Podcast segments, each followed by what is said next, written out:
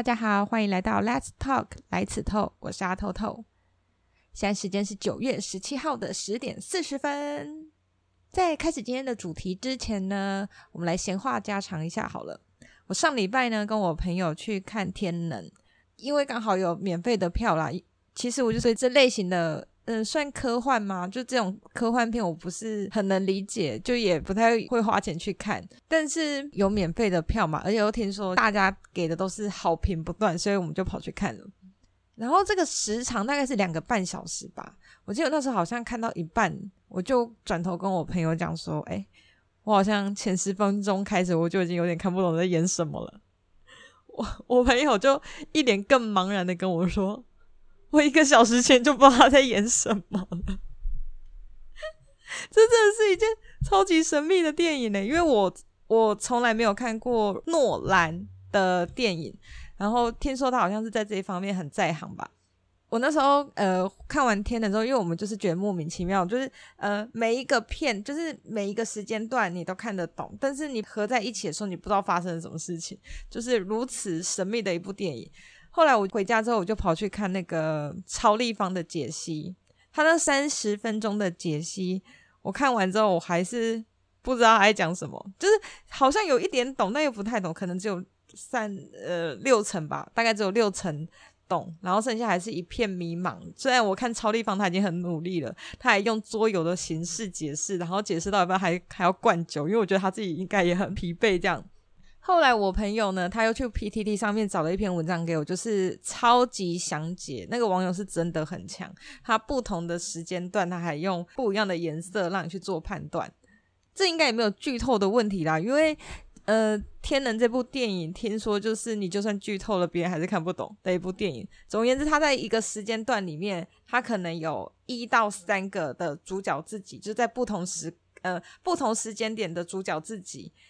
对，我现在也不知道我在讲什么，反正总而言之呢，就是看完那个之后，嗯，大概有八成的了解啦。他解释说为什么那个时间段有三个不同主角的时候，那边我就直接放弃，就是如此神秘的存在。如果要单纯如果要无脑看的话，其实我觉得他拍的蛮好的，就他的打戏，然后还有整个场景的设计，还有一些人物情感的塑造。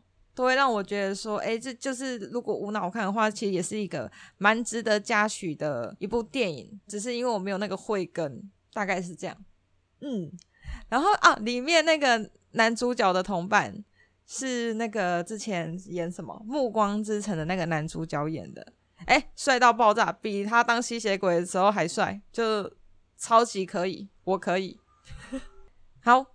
就是然后这边就是一个闲聊，然后再来另外一个闲聊呢，就是最近不知道发生什么事，我家各种出状况。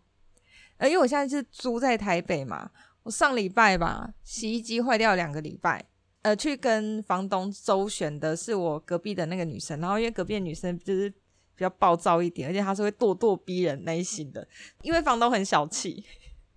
所以就是在他这样咄咄逼人之下呢，房东后来就真的在两个礼拜之后换了换了一台新的洗衣机给我们，我也是觉得很不可思议，因为我们都想说他可能会去买一台二手的，因为这个房东就是他租的很便宜，但因为他租的很便宜了，所以他的设备坏掉或者什么之类，他就是能修的他就叫他儿子来修，不能修的话呢，就是想要跟房客凹这样子。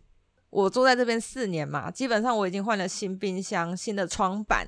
还有新的弹簧床，那这些事情呢，我可以留到下一次。我有一集，我就可以专门来讲我怎么跟房东战斗的这样。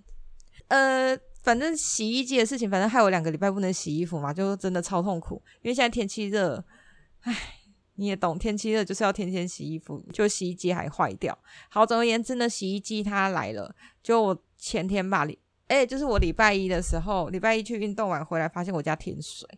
我心里想说干，我还运动回来，反正那时候很慌张的时候，就想说天哪，那我要去哪里洗澡的时候，突然水又来了，但里面水都很脏。我我猜应该是可能顶楼的抽水马达坏掉吧，所以他们那时候可能在修。反正一开始开的水都是那种很黄色、很脏的水。我在想，我可能就刚好卡在那个时间点回来，就是它水一来之后，我就鼓起勇气，就算是脏脏的水、浊浊的水，我还是要洗。就还好还好，大概五六分钟之后，它就呈现一个正常的水了。那时候我就觉得天哪，好庆幸！我就洗超快，然后全部弄干净，然后刷牙洗脸什么，全部都好了之后呢，我就发现它又停水了。所以我就想说，哦，老天爷就是想要让我洗那九分钟的澡。好，再来啊！我又要再讲，再再再抱怨一个一个一个小事情就好。我就是说，我说我礼拜一去运动嘛，然后呃，平常运动的时候大家都嗯，我们就是跳有氧舞蹈，然后都有大家都有固定的位置，就是大家。约定成熟，就是固定站哪就站哪，然后反正我站在一个天时地利人和的好位置，就是冷气口的正下方，教室的后半边。然后因为老师又买那个电风扇，反正那个电风扇就是在它完美的旋转范围之中，所以呢，我不会被热到就是。就没想到有那个新来的同学刚上这堂课，也不知道拜码头，他就在我还没有站到我的老位置之前，就直接抢先站在那边了。害我整个被他挤到后面去，诶，然后这就是约定成熟，所以我也不可能过去跟他讲说，诶，你站到老娘的位置，反正超不爽，我就看着他的背影。好，就算我失去了那个非常好的位置，因为电风扇还是会转头嘛，所以我就想说，OK，我吹电风扇旁边的余风，它还是有扫到，我觉得 OK 没问题。我们就跳到一个小段落，老师就会让我们去喝水，然后等我喝完水回来要继续跳，跳到一半的时候发现不知道哪一个摆。放哪个北七，他直接把整个电风扇转走，他转到就是对准他们那一边，就是前半边的人，所以以至于后半边没有风，然后我也失去了那个冷气口的那个绝佳位置，反正我就超热的，热到不行。然后再后来呢，就是又过几分钟，又有另外一个人就是姗姗来迟。然后因为比较晚来人就会自动自发，就是从后面补嘛。我本来也是在一个就是非常优良的位置，就是虽然他虽然就是吹不到电风扇，也没有冷气孔，但是他那个视野是刚好可以直接看到老师，不会被前面的人挡住。他就莫名其妙在不知不觉之间就把我挤走了欸。就我被挤到一个超级边缘的角落，哦，真的好气哦！然后我就想说，我为什么我这么温？为什么不强势的，就是宁可跟他打在一起？就是你知道跳舞就是要手要张开啊，摆动啊，为什么不宁可跟他打在一起？我为什么就是要默默的推到旁边去，把我这个第二好的位置也让出去？我啊，我超不爽的！我一边跳的过程中，我就一边想到我爸，我这个个性跟我爸有点像。诶，好几年前，那时候我们去台中的 Costco 买东西，台中 Costco 都就是很满。它虽然停车位很多，去的人也很多，所以你光是要排到那个停车位就很难。反正我还记得那时候我，我就那时候是我爸、我妈跟我们三个要去 Costco，然后我们已经在下面的那个地下停车场已经绕了大概二十分钟了。好不容易看到一台车正要离开，我爸就等在旁边，要等他一开走，我爸就要插进去。可是我爸又是那种慢吞吞的人，就是那种很温的那种人。结果后来才发现，你开车你不能温，因为你一温呢，有一个路过的人哦，在前面那台车才刚走，在我爸还没有往前开，就瞬间直接插进去，直接抢走停车位。然后我爸就因为这件事被我妈骂爆。我觉得我跳舞的时候就跟我爸停车位被抢的时候一样，就在那个瞬间，我的那个好 spot 就被人家抢走了，然后我还不敢盖，然后我就要自己去默默去旁边的地方，而且我身边还没有一个妈妈。那时候我爸车位被抢走之后，我妈之后立刻又发现另外一个，而且她就下去人肉占车位，她站在那边，因为那时候又有另外一台虎视眈眈的车，我妈就跑去站在那边，然后让我爸车子可以开进去，对啊，唉。要是我妈在那边，也可以帮我占位置就好了。我就是个妈宝。好啦，这阵子的一些莫名其妙的小抱怨，好，就要开始进入到今天的正式主题。正式主题是什么呢？让我来给大家一点小小的暗示。东汉末年分三国。我不是要讲林俊杰，我刚刚是故意唱得很难听的。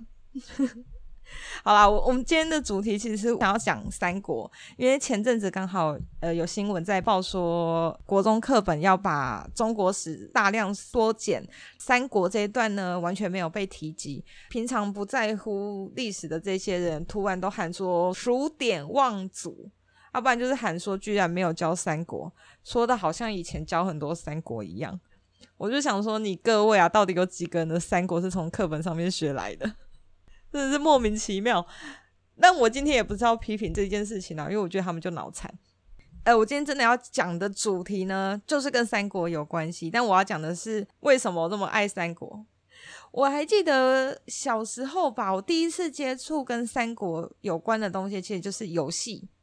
然后大家都知道那个光荣嘛，光荣公司他做了很多游戏，然后最有名的就是呃《三国志》系列跟《真三国无双》，然后它还有一个什么《战国无双》，这都是非常脍炙人口的游戏啦。那我记得我小一的时候呢，因为我们家买了第一台电脑，然后那个电脑公司就有送我们一些游戏 CD。其中一片好好像就是《三国志》，我刚刚去查了一下，我们家玩的那一款应该是《三国志三》。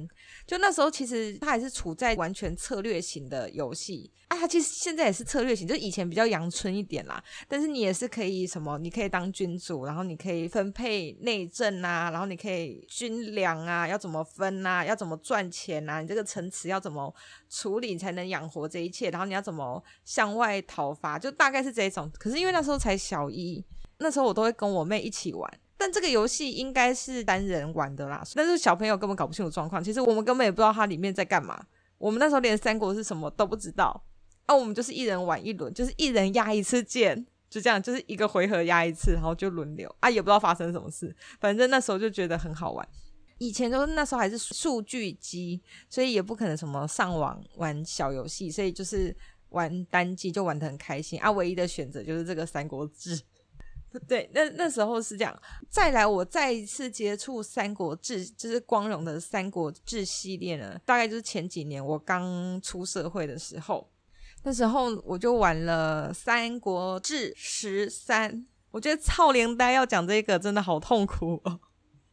好，现在《三国志》已经出到十四了啦。那我十四还没有玩，我玩十三的原因呢，就是因为我那时候还是一个乡民，然后我都在那边看 PTT 一些有的没有的东西，然后我就看到有一个文章，就是有人玩《三国志》十三，然后他就建了一个人物，然后这个人物呢，他的名他就姓他姓费，名务，字呢叫道孝，所以呢他的名字叫费务，他的字连在一起念就是费道孝。就很好笑，他就他就创了这个角色，然后玩这个游戏。然后因为这个游戏它是比较属于，我不知道，好像跟他们前几代不一样。因为我前我也没有玩过前几代，但我听别人说是这样子。他就是你可以去刷人物的好感度，你可以跟其他的游戏角色变成好朋友的羁绊越深，你就可以从朋友啊到生死之交，然后再到就是可能兄弟之情。然后你到兄弟之情的时候，他基本上他就不会。攻击你，因为你就是他自己人，即便你们在敌对阵营，反正这个废道孝他就是立志以非常废的方式呢，想要制霸三国时代。他那篇文章真的太好笑了，我觉得大家有空可以自己去查，打 PTT，然后废道孝就会出现了。反正他那篇蛮长的，但里面的内容真的非常好笑。总而言之呢，这个废道孝呢，他就是一直卖军粮，掏空国库，然后买名品，就是买一些宝物啦，然后再送给那些他想要交好的人。送给交好的人之后，他们的感情就会提升，然后就会变成兄弟。然后变成兄弟，他就不会攻击他。反正他玩到最后吧，因为玩到后期的时候，里面的人物也是随着时间慢慢死掉，所以他玩到后期的时候，就是一直告诉你谁谁谁死了，谁谁谁死了，就整篇像訃闻。然后最后这个飞道校是活到一百零六岁，活到大家都死光，然后自己也死了，就莫名其妙的结束了这个游戏。但是他那种。非常好笑，反正我就是因为看了这个，我觉得这个游戏好像很好玩，所以我就跑去玩了这个游戏。然后当我一玩这个游戏的时候，直接就把它当成恋爱游戏在玩，我就立刻创了一个角色，女的，所有的能力都点到超级高，点到什么全部点一百，什么战略啊、武力值啊、呃政治啊、智力啊，全部点一百。然后点一百，然后就想说，那我要当一个就是知道制霸三国的女君主。然后，因为我就说这很像恋爱游戏吧，就是你可以跟某个人交好，就发现我深根底固的一夫一妻的思想，让我没有办法在这个游戏里面很畅快的游玩。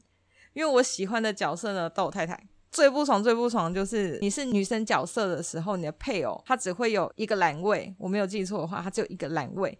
但是你如果是男生角色的话，他有三个栏位，就你可以娶三个。诶，我就想说，妈的王八蛋！比如说我很喜欢，比如说我很喜欢诸葛亮，我很喜欢郭嘉，我很喜欢赵云，我喜欢马超，但这些里面全部都有太太。诶，马超好像在里面没有太太，反正一些非常优秀的人物在里面都有太太。就算把他太太弄死了，你也不是他太太。所以就因为这种道德洁癖呢，让我在里面最后好像是嫁给谁，好像是甘宁吧。因为他你在里面的图也蛮帅的，我就只好屈就于他。不过甘宁在这个《三国演义》里面也是一个非常棒的角色啦，但好像琢磨不多吧？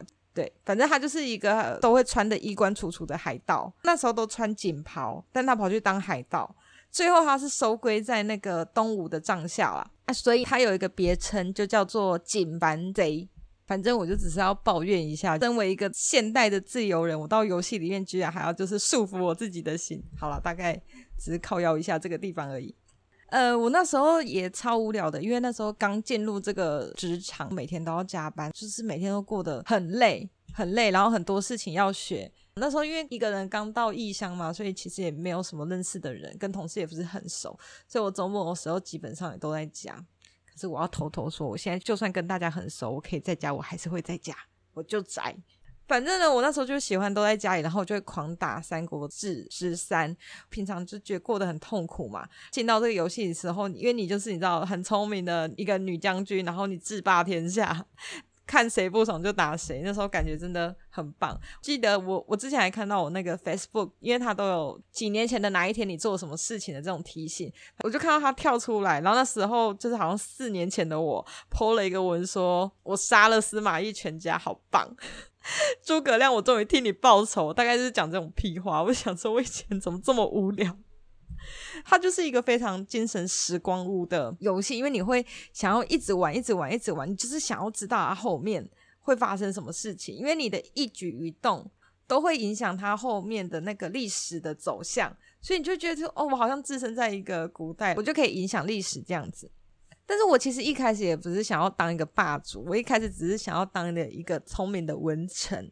但是我内心呢，还是对呃蜀国就魏蜀吴嘛，我内心还是对蜀国充满了孺慕之心。所以我每次一创角，第一件事情就跑去投奔刘备。可是刘备如果依照史实发展的话，不管你多聪明，他就是废，而且他是真的废到笑。他永远就是那么一小块，而且我试过，在我都没有出手干预的状态下，他基本上呢，照就算照史实，但中间有一些其他变因，他就会立刻挂掉。他一天到晚都被曹操灭掉，所以我就想说，嗯，刘备真的是不知道在冲三，对吧？反正是这样，就是因为觉得他太不中用了，但我又不愿意屈居曹操，对东吴没有什么感情，所以我就只好自己自立为王，然后把他们都干掉。这样讲出来真的好宅哦。算了啦，反正就是这样子。我这么爱三国呢，其实是有渊源的。我小时候听了一套有声书，叫做《欢乐三国志》，然后那时候是我阿姨她买给她小孩的，然后她觉得我们也可以听，就是反正年纪都差不多。呃，我记得那时候还不是从第一集开始听的，我们是直接从第五集，然后第五集就是曹操跟袁绍在打架的那个时间点。那时候，即便就是你不知道《三国演义》在干嘛。你从中间切进去切那个点都非常吸引人啊！对，我还没有讲，它叫做《欢乐三国志》啊。这套有声书呢是侯文勇跟蔡康永他们一起合作弄出来的，一套有二十集，每一集又分上下集，所以总共有四十集，一集大概一个小时，一套下来有四十个小时啊。他讲的好玩到搞不清楚状况的小朋友一听也是可以带入情境，而且我真的觉得他们超级厉害。明明就只有两个人，两种声音，但他在讲述这个故事的时候，他也没有什么很分析的特效，就是都是那种很两光的特效。但你就会觉得说：天哪，接下来呢发生什么事？我也好想知道。反正那时候就是疯狂的狂听，真的不夸张哦。我到现在，我现在都要三十了，我还在听。特别是我去美国那一段时间，我刚去的时候，我基本上每天听，因为就是很想要有一个熟悉的声音陪伴我。然后因为其实我不喜欢看电视，所以呢那时候也不会想说要什么开 YouTube 放综艺节目啊或什么之类。我那时候就只想要听这个，就是我刚开始有中文来源都是这一些。那我现在一个人独居在外，偶尔我也会开来听啊，但没有像以前那么频繁了，因为你知道现在有 Podcast。这一套有声书在我生命中占了一个非常重要的地位。对，他在讲故事的时候，他不是以一种在跟小朋友讲话的方式，他是一种大人跟小孩都可以理解，而且你可以了解他笑点的方式。他在讲述东汉末年这段历史的时候，那他的使用的措辞跟里面提到的东西都很现代，比如说他会出现什么 email、什么飞机啊、实况转播啊这类型的用词，让你非常的有代入感。即便是我们这个时代变迁太快了，以前我们那时候还是拿那种智障型手机，然后我们现在都已经智慧型手机，我们现在还有 VR 了。就即便你这个时间点变成这样，那你再回去听那个，你不会有任何时差的感觉。就是你现在即便这么多年、十几年后再听，它还是一样完美。记得它以前是一集一集的卖嘛，我记得那时候超贵哦，一集是七百块吧，就上下集是七百块。你看我阿姨她买了二十集，就全套这样，超贵。可是后来他前几年，就是他可能有听到大家的心声，好像很多人都很喜欢，所以他们的出版社有在再版。然后再版就变成他一本书，就是在讲三国的那本书。其实我有买，可我已经不知道它跑去哪里了。我好像一拿到，因为它是那本书，然后再附一片 CD，CD 里面就是把它四十几全部都融合进去。就你知道，时代已经变迁了，是完全可以做到一张 CD 放进去。而且你看又变迁了，现在根本没有什么人在用光碟，现在笔电根本连光碟机都没有，都还要外接。反正总而言之，我一看到我就博客来就立刻买，我记得才三百多块吧。我就想说，天哪，他们真的是赔本在卖诶，我超开心，立刻买，买完之后书给我弟，然后 CD 立刻把那个音档拷贝到电脑里面，放到云端，就是我到哪都可以拥有他们。反正我觉得超开心。如果大家很喜欢的话，自己去买，自己去买好不好？我知道 YouTube 上面好像有一些人有放上去试听的，没有全部。但是如果你没有去听的话，你就可以了解为什么我这么喜欢这一套有声书。好，诶，怎么讲到这个？对对对，那我我刚刚我刚刚前面是在讲那个玩《三国志》嘛，对对对。后来呢，后来后来，《三国志》这个是主要是策略型的游戏，就是你可以打仗，你也可以当指挥官，你可以调度兵马，你也可以守城。政治的部分就是你可以出使别国啊，反正你想象得到的，就是现代外交会出现的东西，现代外交、内政、军事会出现的东西，它里面都有，非常烧脑，但很好玩。但也很劳心劳力这样子，然后光荣还有出另外一个，就是我前面讲的那个真三国无双系列，然后现在好像出真三八了吧，就是第八代。然后我没有玩过，我是玩第七代，因为我电脑太烂了，只能玩第七代。三国无双跟三国志他们的呃走向就比较不一样。呃，三国无双我就觉得就是打爽的，看超多很帅的角色，然后杀爆那些小兵，爽，就这样，没有什么技术。呀，有一点技术啊，就是你走位要比较强一点。好啦，也不用很强。你要使出特技的时候，你要有一些操作的手法，但是基本上就是把那些小兵当韭菜在砍这样子，好玩，好胜。然后因为里面角色都做得很漂亮，然后他们都有所谓的放无双，它的能量累积到满点的时候，你就可以放出一个大招。诶，每一个角色有三个大招，就是因为它就是非常符合现代人的审美观。我记得他们有出手游吧。反正人物都很帅啊，就是那三 D 模型做很漂亮，然后声优声音也非常完美。你开无双杀小兵的时候，真的是有够舒压，舒压到不行。我就说我出职场的时候是玩三国志，比较熟的时候，我只要压力一大，我就开那三国无双，因为它一次大概就十分钟，了不起就二十分钟一局，然后你就在那边疯狂杀小兵，就爽。其实有一阵子就是靠这个 在舒压的。哦，里面我有一个超级爱的角色，叫做郭嘉。郭嘉他是很熟三国的，应该知道啦。但对三国理解只在魏蜀吴的人，可能就不是很清楚。反正总而言之，郭嘉是曹操的谋士。然后他在里面角色设定呢，就是一个很像 日本牛郎的那种造型，就金色的头发，然后梳一个法官，就顶在头上。他的武器是那个那个那个啥撞球棍。然后他一挥就有一颗撞球，会以他为中心的绕着他公转啊！你又挥几下就几颗，这样哟，有够帅。他的无双技又是那种大范围的，反正用他杀别人就很爽啊！他声音又很温柔，整个很可以，我可以可以到不行。然后里面很多我认为的反派，我就是蜀国主义的那一种，所以对我来讲，就是东吴跟魏国都是坏人。我至今还是这么觉得啦。反正总而言之呢，他其他的角色不会喜欢的哪些角色都做得非常迷人，就算长得很阴沉，也阴沉的很迷人。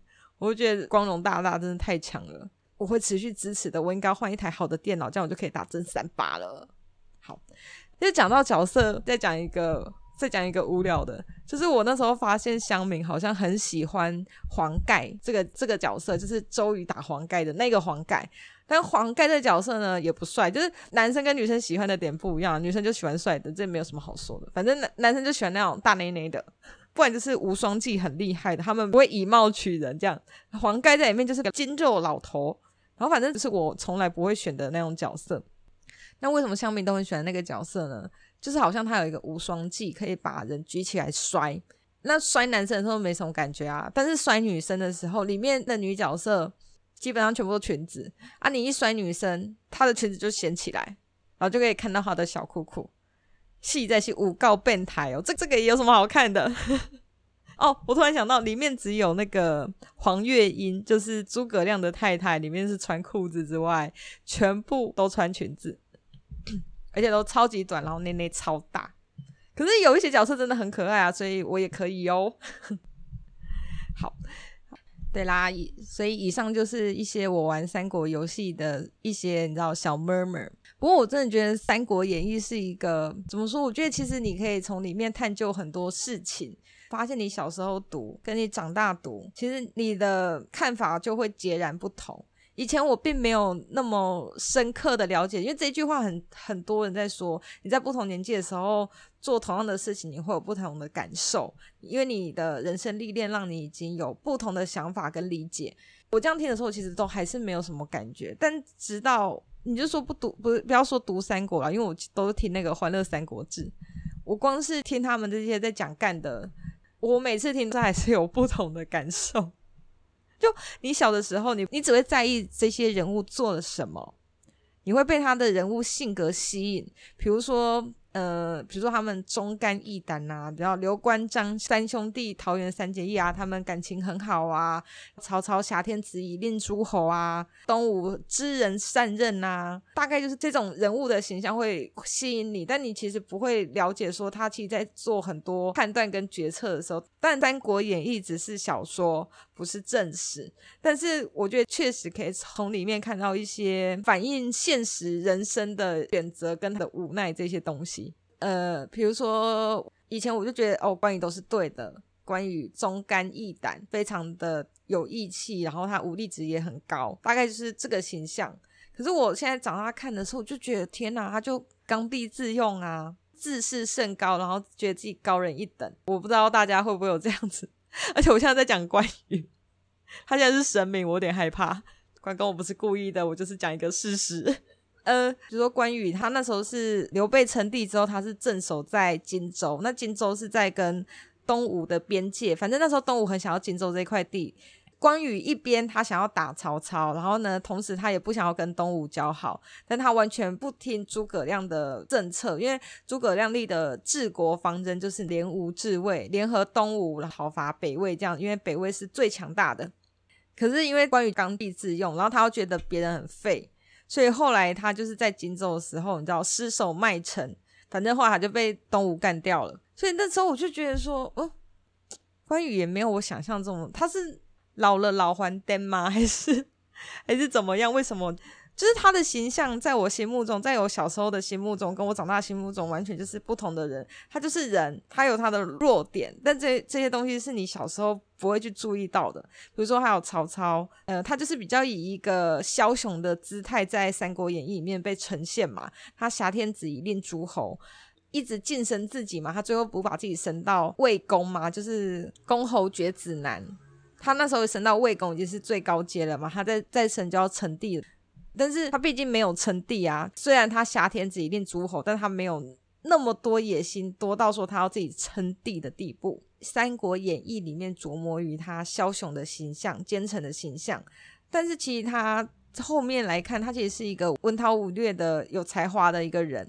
比如说他的《短歌行》，我记得国中、高中有教过，不行，我一定要好好的朗读出来。各种这集各种夹带私货，这集会很无聊，里面就是整集都是我在发花痴。短歌行，对酒当歌，人生几何？譬如朝露，去日苦多。慨当以慷，忧思难忘。何以解忧？唯有杜康。没有要解释，反正这句很棒。我自己啦，我每次看我都会觉得，呃，可以，你可以。好，曹操这一 part 讲完，再就是呃，周瑜在我听的有声书里面形象也是呃非常不好。周郎很帅，很善妒，容不下一点点错误的这种形象。最有名的就是既生瑜，何生亮嘛，就是生了我周瑜，为什么要再生诸葛亮？就是他从认识诸葛亮之后，就开始一直在跟他比，一直跟他攀比他们的智慧，这样子。就是我觉得他是一个比较不讨喜的角色啊。但是我其实后来也是现在长大之后才发现，其实。周瑜，我觉得他代表了，其实我们现在很多人的内心里都会有一种想要更加攀比的心。我真的觉得没有人内心会没有一点点比较，即便是父母对小孩都有比较，就是你不可能没有一点私心。更何况如果你是那种自尊心很高的那种人，你在跟人家比较的时候受的挫折，就会远远比普通人受到挫折还多。那我觉得这就是既生瑜，何生亮的这种情节。我现在才觉得呢，这才是我们应该学会的事情，也是周瑜该学会的事情。其实，在每个人自己的时区里面，都有自己的步调，实在是不需要去跟别人比较，因为你永远比不完。这个大家应该很有感，要么就是你是从小开始比功课，再来大学的时候比哪一个学校好，出社会的时候比谁领的钱多，结婚的时候又开始比哪一家的小孩厉害，然后退休的时候比谁先 退休，退休金多少，一直比没完没了。会不会到老的时候住安养院，还比哪一家的安养院好？然后死了哪一块坟地的价值高，没完没了。这是我最近的感受啦。就是我自己给自己的心灵鸡汤，但我觉得我现在也还在修。我觉得能修到那个时候，我应该就可以过得很快乐，不需要再录 podcast 抱怨一大堆有的没有的事情了。好了，大概是这样子。好，哎、我其实我其实想要就是你知道，强势安利我三个最爱的三国角色，而且我刚刚做了超多功课。我做完那些功课之后，写完他们那些笔记之后，就觉得我又爱上他们一次。可是我现在已经录了四十三分钟了，我再讲下去会讲一个半小时。我决定留下一集，之后的某一集我就要专门来讲我的爱人。好，就这么决定。所以呢，我后来发现呢，我这一集完全没有任何重点，但却讲了四十分钟。我好想杀我自己哦。呃，这一集我其实录第二次，我前一次大概录了一个小时，我把所有事情讲完。但是因为里面事关我的爱人，但我没有做到很多功课，所以我在讲的时候。我觉得没办法呈现我爱人的好，所以呢，我直接放弃那一个小时，我也不想剪，我剪到一半我就不想剪，我决定重录。好，所以你们听到是我讲了第二次，但却只讲了玩游戏的部分，唉，真烦。